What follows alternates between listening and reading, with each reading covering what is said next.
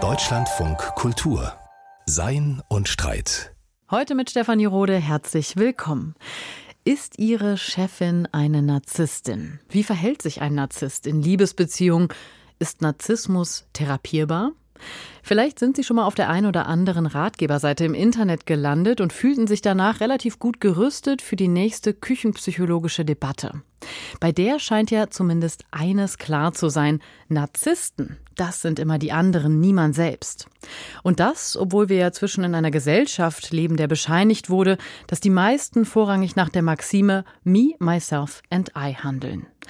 Es scheint also gewissermaßen zeitgemäß zu sein, wenn auch wir hier mit uns selbst beschäftigen, gewissermaßen eine Nabelschau wagen, aber vielleicht eine produktive, wenn wir fragen, welchen Blick eröffnet Narzissmus darauf, wie Gesellschaften heute funktionieren? Und wie könnte ein anderes Miteinander jenseits des Narzissmus aussehen? Darüber wollen wir gemeinsam diskutieren. Ich darf Ihnen die beiden Diskutantinnen vorstellen. Das ist zum einen Jeanette Fischer, Psychoanalytikerin und Buchautorin, die aus 30 Jahren analytischer Praxis schöpfen kann und in ihrem Buch Was ich begehre, ist bei mir. Narziss und Narzissmus die Erzählung von Ovid auffächert und unter anderem zeigt, warum der heutige Narzissmus nicht als pathologisches Symptom einzelner Menschen zu verstehen ist, sondern als gesellschaftliches Phänomen. Und sie ist nun aus Zürich zugeschaltet. Hallo, schön, dass Sie da sind. Ja, hallo Frau Rode, danke sehr für die Einladung. Gerne. Und begrüßen darf ich Isolde Charim, Philosophin und Publizistin, die in ihrem Buch mit dem Titel Die Qualen des Narzissmus über freiwillige Unterwerfung schaut, was es für Gesellschaften bedeutet, wenn das antigesellschaftliche Prinzip des Narzissmus zur herrschenden Ideologie wird. Sie ist aus Wien zugeschaltet. Hallo, herzlich willkommen auch an Sie. Hallo. Was würde mehr Sinn ergeben, als bei diesem Thema und bei dieser Nabelschau beim Selbst anzufangen? Verzeihen Sie mir also, wenn ich Ihnen die Frage stellen muss als erstes, sind Sie selbst narzisstisch? Frau Fischer, was würden Sie sagen? Ja, das bin ich auf jeden Fall. Ich glaube, ich wäre nicht auf die Idee gekommen, so ein Buch zu schreiben, wenn ich auch nicht die Selbsterfahrung hätte in diesem Bereich. Und ich wäre vielleicht nicht hier mit Ihnen am Radio, um das zu besprechen. Ich habe einen rechten Anteil von Narzissmus in mir. Frau Harim, wie sieht es bei Ihnen aus? Ich glaube, dass man die Frage so nicht stellen kann. Es geht nicht darum, ob jemand narzisstisch ist oder nicht, sondern ich glaube, die wesentliche Frage ist, dass wir heute, und das ist das Neue an unserer heutigen Gesellschaft, eben in gesellschaftlichen Verhältnissen leben, die uns dazu zwingen oder uns abverlangen, uns narzisstisch zu verhalten. Und in dem Sinn, dem entgeht niemand. Können wir das vielleicht noch mal ein bisschen genauer fassen? Sie haben jetzt einerseits gesagt, Frau Fischer, jeder oder man hat narzisstische Anteile, über die man auch reflektiert sprechen kann. Frau Harim, Sie sagen, wir werden zu Narzissten gemacht. Also wir werden in Rollen gedrängt, die narzisstisch sein müssen. Wenn wir das vielleicht noch ein bisschen genauer abgrenzen, wo endet denn das, was wir gesunde Selbstliebe nennen würden und wo beginnt das, was Narzissmus dann für Sie jeweils ist? Ja, das ist schwierig abgrenzbar. Also Pathologie von der äh, Normalität, weil das auch immer so ein normatives Credo ist. Ich denke, vor 30 Jahren habe ich, wenn ich äh, Diagnosecode benutzen musste, habe ich unter narzisstischer Persönlichkeitsstörung andere Symptome oder weniger, diese Diagnose weniger gegeben, als ich sie heute geben würde. Und gleichzeitig ist der, der sogenannte Narzissmus, wie wir ihn nennen, ein gesellschaftliches Produkt, wie Frau Karim sagt. Äh, wir müssen uns da einordnen und entkommen dem gar nicht mehr oder nur noch sehr wenig oder mit Selbstreflexion. Und ich denke, man kann das messen an dem Grad der Einsamkeit und der Ängste. Je narzisstischer jemand ist, und ich meine jetzt das im innerpsychischen Sinn und nicht im stigmatisierenden Sinn, sondern in einem prozesshaften Sinn, umso einsamer ist er und umso mehr Angst hat er. Und ich glaube, wir können am gesellschaftlichen Duktus ablesen, wie hoch eigentlich der narzisstische Pegel ist, wenn wir ihn messen an der Angst und der Einsamkeit. Frau Harim, wie sehen Sie das? Würden Sie zustimmen? Nein, ich würde nicht zustimmen, weil ich aber auch diesen Begriff anders verwende. Also ich bin ja nicht Psychoanalytikerin wie Frau Fischer. Was die sozusagen Gesellschaftsbetrachtung oder die Gesellschaftsanalyse anlangt, würde ich Narzissmus ganz anders definieren. Nicht in dem Alltagsverständnis von Egozentrik und übertriebener Selbstliebe, sondern ich habe mir dafür den sehr präzisen Begriff von Sigmund Freud ausgeborgt. Ausgeborgt deshalb, weil ich ihm einerseits folge, was die Präzision der Definition anlangt, aber was ich nicht damit beschreiben möchte, ist eine Pathologie, sondern ich möchte eigentlich beschreiben, wie die Gesellschaft normal heute funktioniert. Das heißt, es geht gar nicht um die Differenz zwischen was ist sozusagen noch möglich oder gesund und ab wo beginnt die Pathologie, sondern wir haben Gesellschaften, die heute keine Vorkehrungen treffen vor Selbstsucht oder Eigennutz oder sonstigen, was man bisher unter Narzissmus verstanden hat, das einzuhegen oder einzugrenzen, sondern sie befördern etwas und das, was sie befördern, ist Narzissmus im Sinne eines Verhältnisses zu seinem Ideal-Ich, zu der Vorstellung einer besseren Version unserer selbst, die uns, jeden Einzelnen, jedes einzelne Ich immer in die Unzulänglichkeit, in eine ewige Unzulänglichkeit verweist. Wir als einzelne Ich sind immer zu wenig unserem eigenen Ideal gegenüber. Wir rennen dem Ideal immer hinterher. Also es ist ein ständiger Antrieb und es ist ständig unerreichbar. Also insofern auch immer eine Quelle der Frustration und der Enttäuschung und gleichzeitig aber auch eine Art Sog, dem man folgen muss, in dem Versuch, dieses Ideal zu erreichen. Damit sind wir schon genau bei der Frage, welche Funktion der Narzissmus erfüllt, wie man ihn auch vielleicht unterschiedlich beschreiben kann, psychoanalytisch, aber auch philosophisch. Frau Fischer, wenn wir jetzt gerade hören, wie Frau Hardim das sozusagen aufspannen, zu sagen, sie will eigentlich nicht diese individuelle Pathologie des Einzelnen beschreiben, sondern zeigen, wie eine Gesellschaft normal funktioniert, wie dieses Ich-Ideal das ist, nach dem man immer streben muss und was man aber nie erlangen kann. Würden Sie da, was die gesellschaftliche Ebene angeht, mitgehen, dass das eine adäquate Beschreibung ist? Den Diskurs auf die Gesellschaft zu heben, finde ich sehr gut. Ich bin einverstanden, was Frau Karim sagt. Ich sehe einfach die Ursache, so ein Ideal-Ich anzustreben und eigentlich immer im Modus des Versagens und des Scheiterns zu sein, sehe ich als eine Möglichkeit, quasi eine Fluchtmöglichkeit, um aus einer narzisstischen Position herauszukommen.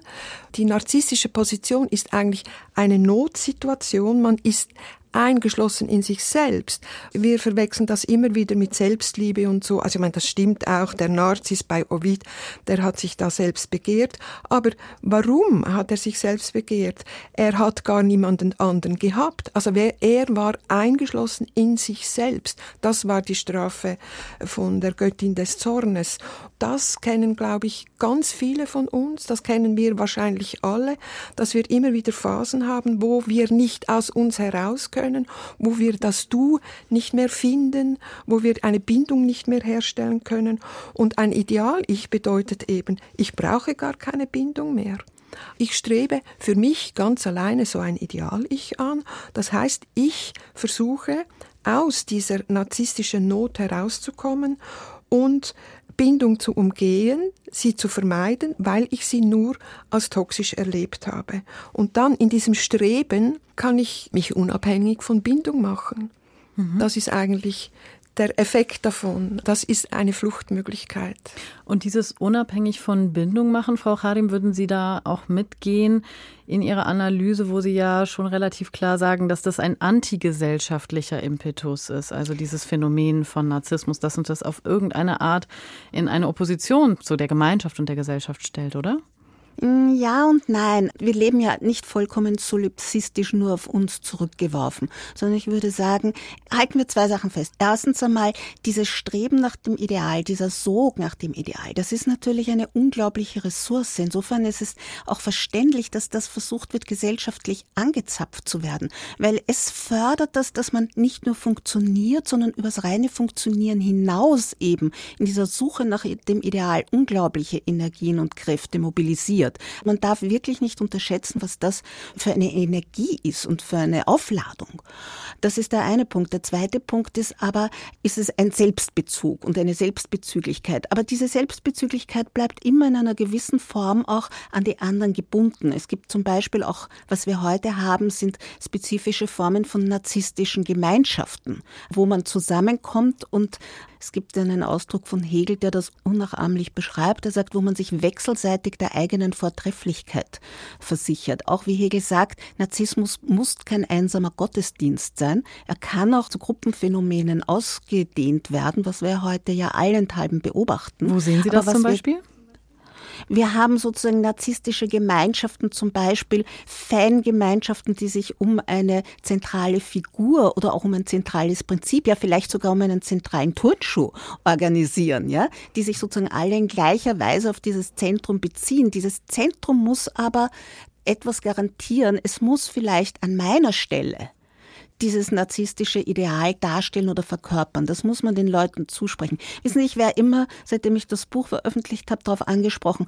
Der erste, der einem immer einfällt in Bezug auf Narzissmus, ist Trump.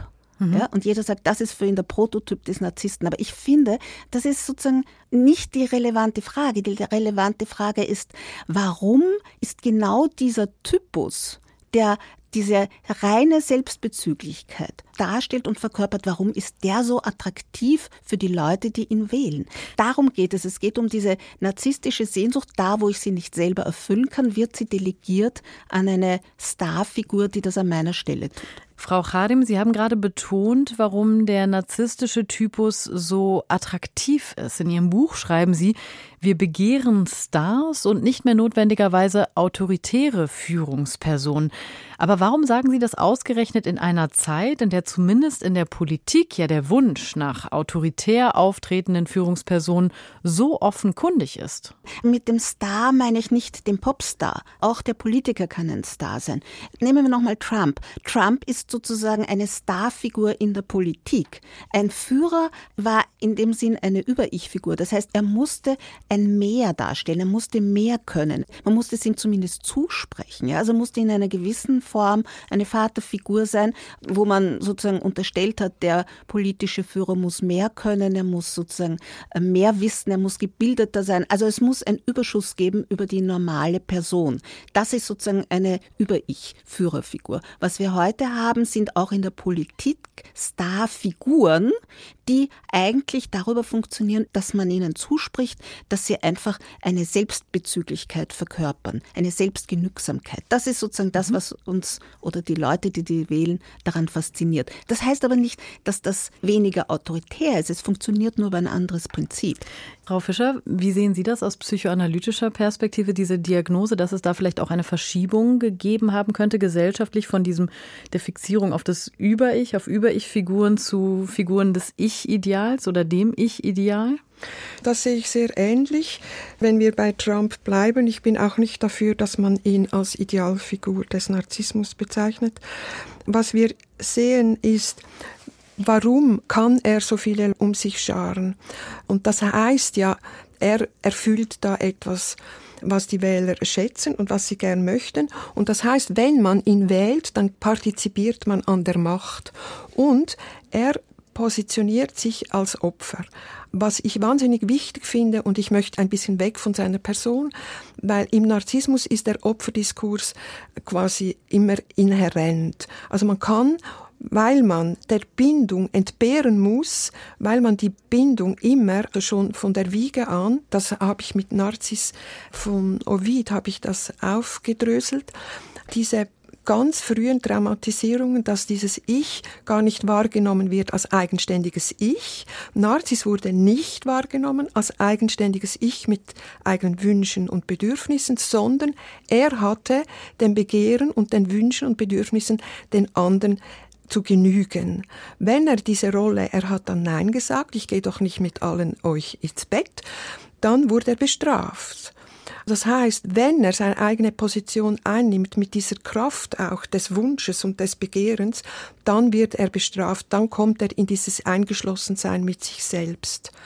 Wenn man diese Kraft der Wünsche und der Bedürfnisse nicht mehr nutzen kann, weil man dafür bestraft wird, dann implodiert diese Kraft, sie pervertiert quasi und wird zu einer destruktiven Kraft. Das heißt, dieses narzisstische Narrativ trifft sich eigentlich immer, bildet Gemeinschaft über den gemeinsamen Opferdiskurs. Wir sind die Unschuldigen und die Täter, die sind die anderen. Man geht in diesen inszenierten Opferdiskurs um diese Kraft, diese Energie, die jetzt pervertiert ist in eine Destruktion, um diese doch noch irgendwo anbinden zu können und zu extrahieren quasi oder zu projizieren auf andere. Der Opferdiskurs ist nur dazu da, einen Täter zu benennen. Und das, das bildet Gemeinschaft. Ich denke, damit kann man Wähler um sich sammeln. Das heißt, man benennt den Täter und in diesem Akt des Täter oder Täterins benennen setzt man sich selber in die Position auch der Unschuld, also sozusagen außerhalb dieses Verhältnisses. Frau Charim, was halten Sie auch von dieser Schilderung, wie dieser Opferdiskurs im Narzissmus funktioniert, auch in dieser Unterscheidung von wir und die anderen? Und vielleicht im größeren Verhältnis gefragt, wie steht eigentlich in Ihrer Konzeption das Individuum in einer narzisstischen Gesellschaft zu dieser Gesellschaft?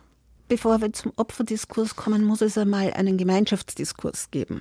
Der Gemeinschaftsdiskurs wäre der eines kollektiven Narzissmus. Also ich würde sagen, der Opferdiskurs ist was Nachrangiges. Wesentlich ist mal, dass man sich als narzisstische Gruppe Versicht der eigenen Identität versichert. Und es gibt ja auch bei Freud die ganz explizite Formulierung des Narzissmus der kleinen Differenz, wo eben also Gruppen sich eben dadurch als narzisstische Gruppen konsolidieren, indem sie sich eben abgrenzen Grenzen von anderen. Also das wäre das, was Sie unter wir und die anderen besprochen haben. Der Opferdiskurs, den Frau Fischer genannt hat, ist wahrscheinlich eine mögliche narzisstische Strategie. Gleichzeitig geht es beim Narzissmus aber auch immer um Ermächtigung und Selbstermächtigung. Also ich glaube, man kann das nie nur als Opferdiskurs verstehen, sondern Opferdiskurs heißt immer nur, dass man sich gleichzeitig darüber, dass man sich von den anderen vielleicht verfolgt wird, also die eigene Ermächtigung darüber darüber herstellt. Das heißt, man macht sich auch gleichzeitig zum Handelnden.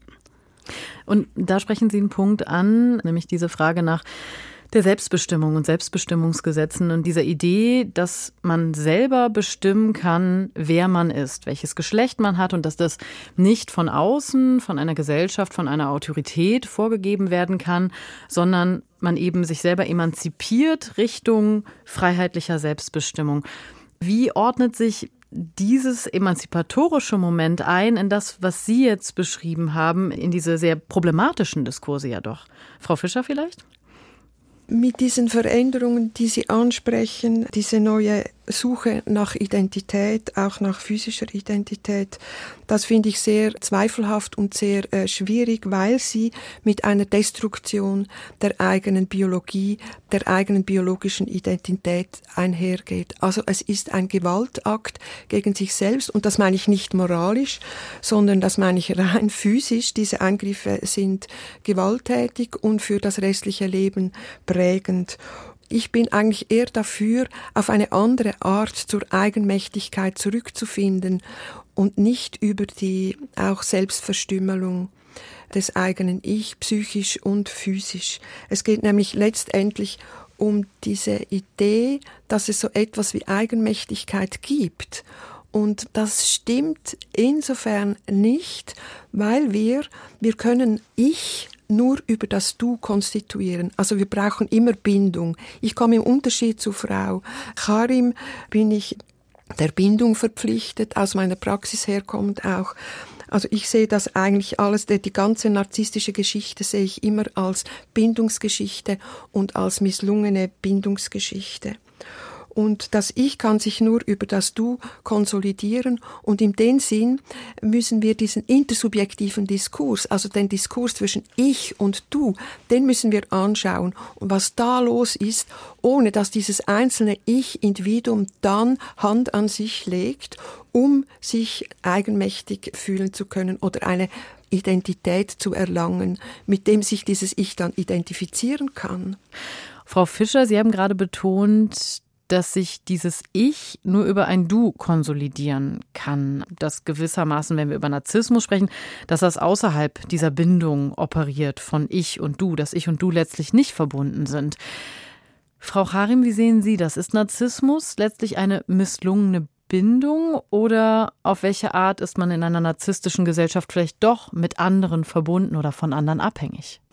Also ich glaube, dass es wesentlich ist, zwei Momente auseinanderzuhalten. Das eine ist, Narzissmus ist nicht rein negativ, sondern es hat eben zwei Momente. Es hat eben auch diesen Moment der Ermächtigung und der Stärkung. Es ist eben nicht nur destruktiv, es ist nicht nur abgrenzend oder bindungslos gegenüber den anderen. Es hat natürlich auch die Faszination des sich eigenmächtig Machens. Und von dem her betrachtet finde ich diesen Diskurs der Selbstbestimmung, der geschlechtlichen Selbstbestimmung, ist für mich eine sehr avancierte Position innerhalb dieses narzisstischen Paradigmas, innerhalb dieser narzisstischen Form. Es heißt nämlich, ich weise alles was Fremdbestimmung ist, zurück. Ich weise alle Allgemeinkategorien zurück, alle gesellschaftlichen Fixierungen, ja bis hin zu dem vorgegebenen Geschlecht, das mir gesellschaftlich vorgegeben wird. Das heißt, das ist eine unglaubliche Ermächtigung im doppelten Sinn, ja, im Sinn der Ermächtigung und im Sinn des auch des Destruktiven, wie Frau Fischer gesagt hat. Es ist eine unglaublich, also in doppelten Sinn eine wirklich schwierige Selbstbestimmung als Höhepunkt des Narzissmus, würde ich eigentlich sagen, wenn man sagt, ich bin so selbstbestimmt und ob das jetzt sozusagen stimmt oder nicht, aber ich bin so selbstbestimmt, dass ich sogar eben Kategorien, die mich in irgendeiner Weise definieren, zurückweise. Das ist, glaube ich, der springende Punkt daran. Ich würde vielleicht ganz kurz auch noch mal festhalten wollen, dass das natürlich einige gar nicht so sehen und ganz klar sagen würden, dass diese Ermächtigung des Selbst eben die Möglichkeit ist, endlich die Möglichkeit ist, so zu leben, wie man leben wollte, auch in dem Körper oder mit in der Form, in der man möchte. Aber wenn wir bei diesem Verhältnis von ich und du bleiben, Frau Fischer, Sie haben da eben gesprochen über diese Bindung oder sozusagen außerhalb dieser Bindung sein von dem Ich und dem Du. Und Frau Chadim, Sie zeigen ja auch gewissermaßen ein Paradox auf in Ihrem Buch, zu sagen, man braucht trotzdem immer die anderen für die Anerkennung. Also selbst, ich kann so viel behaupten, wie ich will, wer ich bin. Ich bin existenziell angewiesen auf die anderen, die mich bestätigen, oder? Ja, das ist sozusagen die Widersprüchlichkeit, in die sich diese narzisstische Gesellschaft verstrickt. Aber ich glaube, ich würde nicht sagen, dass es da um das Verhältnis zwischen ich und du geht, weil man steht sich nie direkt gegenüber. Sozusagen, man ist immer vermittelt, auch dem du gegenüber immer vermittelt durch die gesellschaftlichen Verhältnisse. Also ich glaube, man kann das nie in der Abstraktion einer reinen ich und du, die sich gegenüberstehen, denken, sondern man muss immer sehen, wie sich die Identität immer von den Verhältnissen, von den gesellschaftlichen, gesamtgesellschaftlichen Verhältnissen her bestimmt und auf diese zurückwirkt. Ich könnte mir denken, dass Frau Fischer als Psychoanalytikerin das etwas anders sieht, auch gerade diese Aussage, dass man sich nie direkt gegenübersteht, sondern immer nur gewissermaßen eine Vorstellung vom anderen hat, oder Frau Fischer? Ja, ich finde, dass ich und das Du, wenn die sich gegenüberstehen, dann bilden die automatisch einen dritten Raum, den intersubjektiven Raum. Und wenn dieser Raum nicht gewährleistet ist, dann ist man psychotisch oder man ist in sich narzisstisch eingeschlossen, also in dieser ganz großen Not. Können Sie das noch genauer also erläutern, diese, was der dritte Raum ist? Also wenn wir jetzt, wir drei miteinander reden, dann reden wir eigentlich in einem Raum, den wir drei jetzt gemeinsam herstellen, rein indem wir zusammen reden. Und dieser Raum, da findet eigentlich die Auseinandersetzung statt, diese Konflikte, da findet äh, Begehren statt, dieser Raum kann gebildet werden oder wird gebildet durch eigenständige und eigenmächtige Subjekte. Und wenn ich jetzt auf das vorher noch zurückkommen möchte, von was Frau Karim gesagt hat, ist, ich gehe davon aus, dass diese Ermächtigung oder diese Selbstermächtigung auch mit diesen, was ich Destruktion nenne, mit diesen Rollen, neuen Rollenverständnissen, dass dem immer eine Entmächtigung vorausgeht. Und eine Entmächtigung ist im narzisstischen Sinn immer dasselbe eigentlich, dieses Ich, dieses Subjekt, wie wir es bei Narzis sehen, bei dem Ovidschen Narzis, dieser 16-jährige wunderschöne Jüngling wird entmächtigt und er soll funktionalisiert, instrumentalisiert werden, um die Wünsche und das Begehren der Erwachsenen zu erfüllen.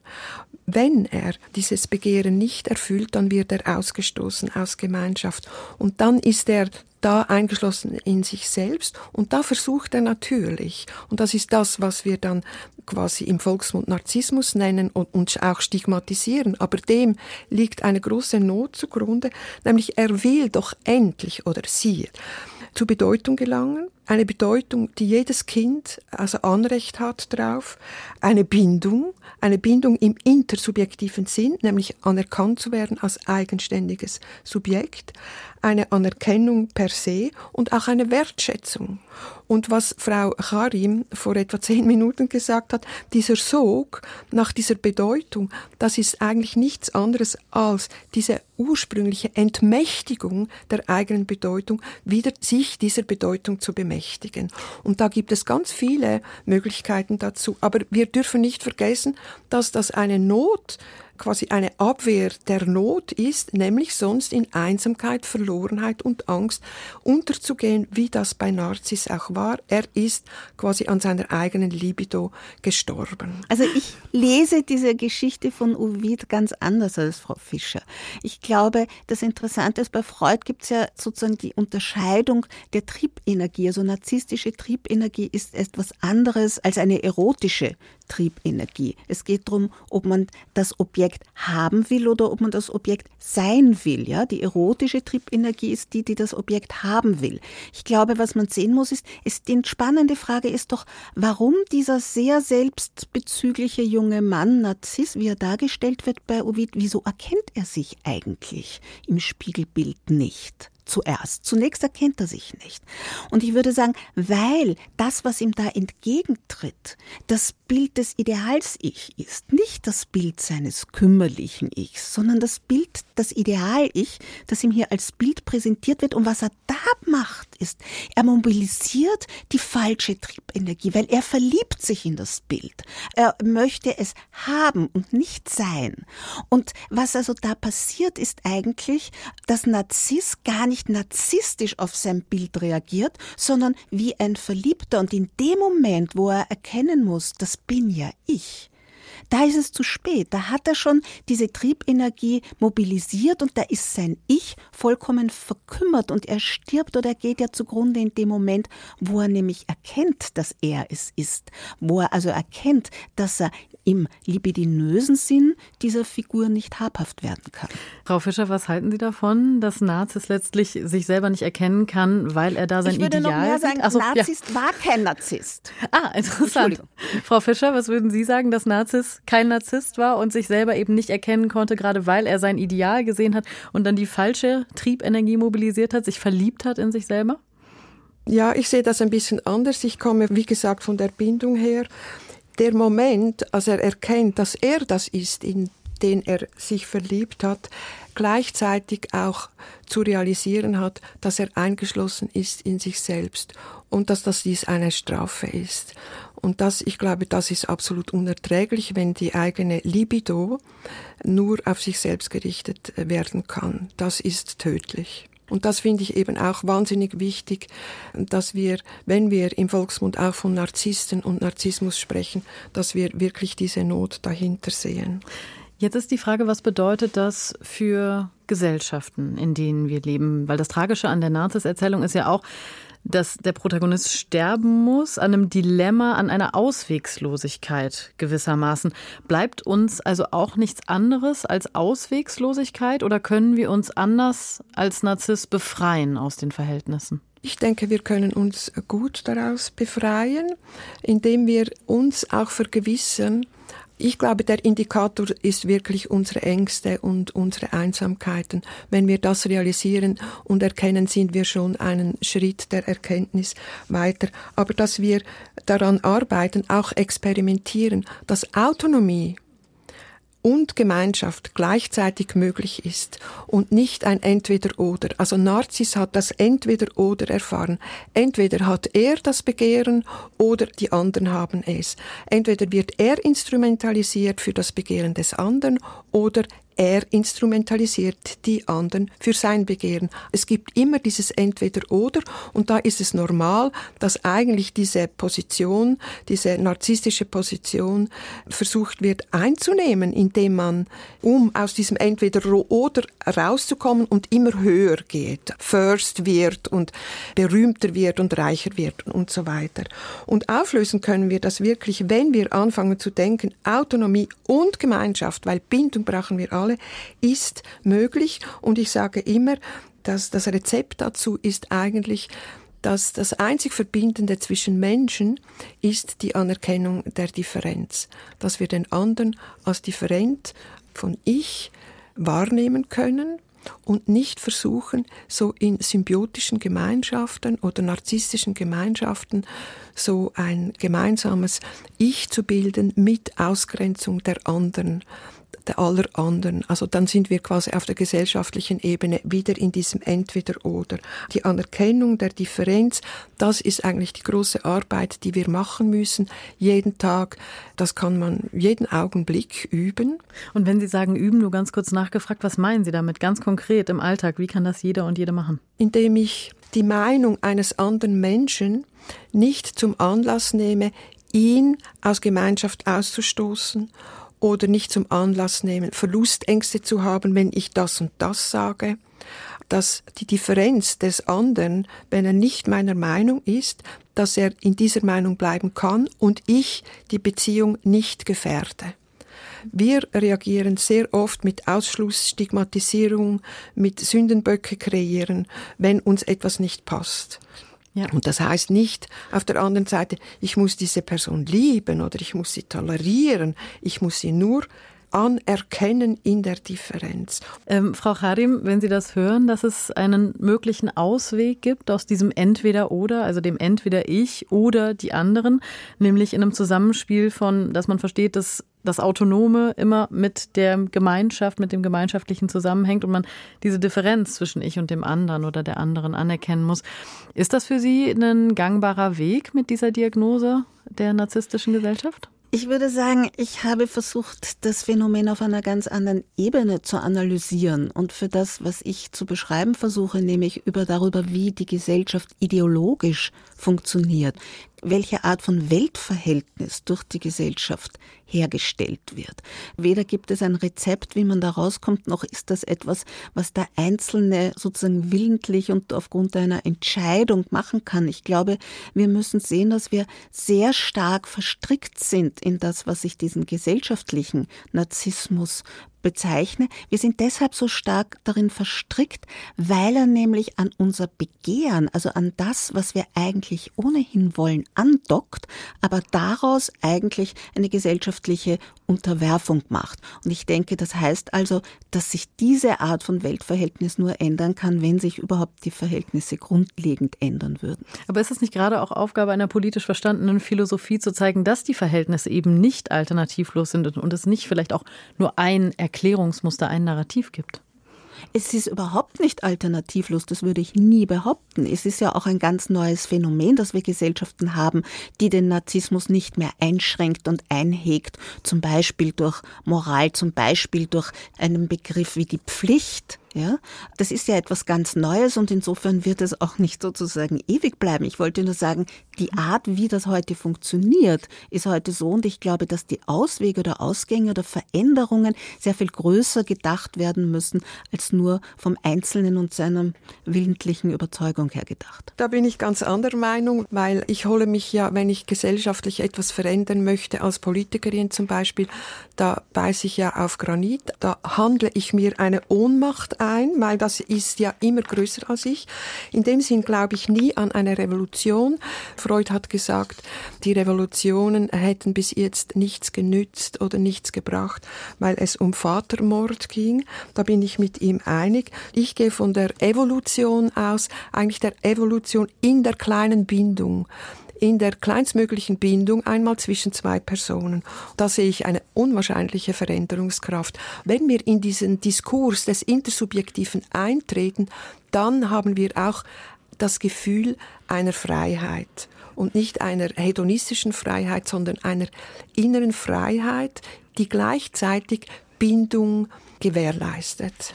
Wir könnten sicherlich noch sehr viel länger darüber diskutieren. Wir müssen aber an dieser Stelle einen Punkt machen. Ich danke Ihnen beiden. Das war Jeanette Fischer, Psychoanalytikerin aus Zürich und Isolde Charim, Philosophin aus Wien. Vielen, vielen Dank, dass Sie sich die Zeit genommen haben für dieses gemeinsame Nachdenken. Und wer tiefer einsteigen möchte in diese zwei unterschiedlichen Perspektiven, Jeanette Fischers Buch trägt den Titel Was ich begehre ist bei mir, Narzis und Narzissmus und ist erschienen bei Klostermann und Nexus. Und Isolde Charims Buch Die Qualen des Narzissmus über freiwillige Unterwerfung ist im Hansa Verlag veröffentlicht worden. Und das war Sein und Streit für heute. Ich bin Stefanie Rode. Vielen Dank fürs Zuhören. Machen Sie es gut.